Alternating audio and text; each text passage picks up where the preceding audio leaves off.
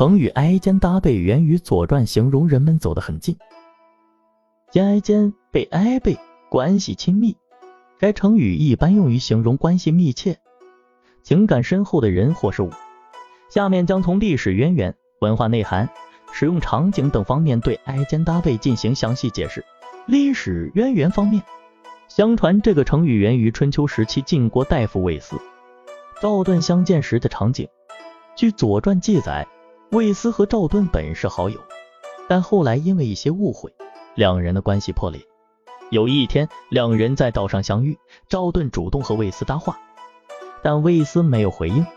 走了几步后，赵盾又上前搭起了魏斯的肩，希望能够重归于好。于是两人重修旧好，关系更加亲密。后来这个场景被人们称为挨肩搭背。文化内涵方面。这个成语主要体现了人际关系中的亲密和友好。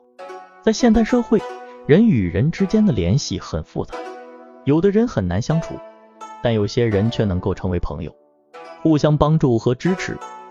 这就像是挨肩搭背一样，关系亲密，感情深厚，不仅相互扶持，也能够一起分享生活的点滴。此外，这个成语还有一种友好竞争的含义，即人与人之间相互鼓励。相互激励，在共同的事业中不断进步，这也是一种积极向上的精神。使用场景方面，这个成语一般用于描述人际关系、合作关系等方面。例如，在工作场合中，同事之间如果相处融洽，可以形成挨肩搭背的关系，互相帮助、互相支持，共同完成工作任务。同样，在朋友之间也可以体现这个成语的含义，互相关心。互相扶持，共同经历人生的起起伏伏。此外，这个成语还可以用来形容运动员之间的竞争关系，即在竞技场上，运动员之间相互激励、相互比拼，为了取得胜利而拼尽全力。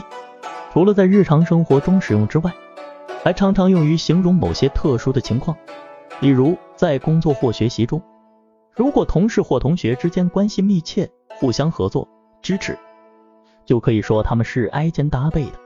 在战争中，士兵们之间为了互相保护，往往也需要挨肩搭背。总的来说，挨肩搭背这个成语形象，生动地描述了两个人之间的关系密切、互相依靠的情景。它不仅可以用于日常生活中，也可以用于形容某些特殊情况，例如工作、学习、战争、行业等等。它在语言表达中有很广泛的应用。既能够形象地表达出两个人之间的亲密关系，又能够表达出一个群体中人们互相合作、支持的紧密联系，是一个非常生动有力的表达方式。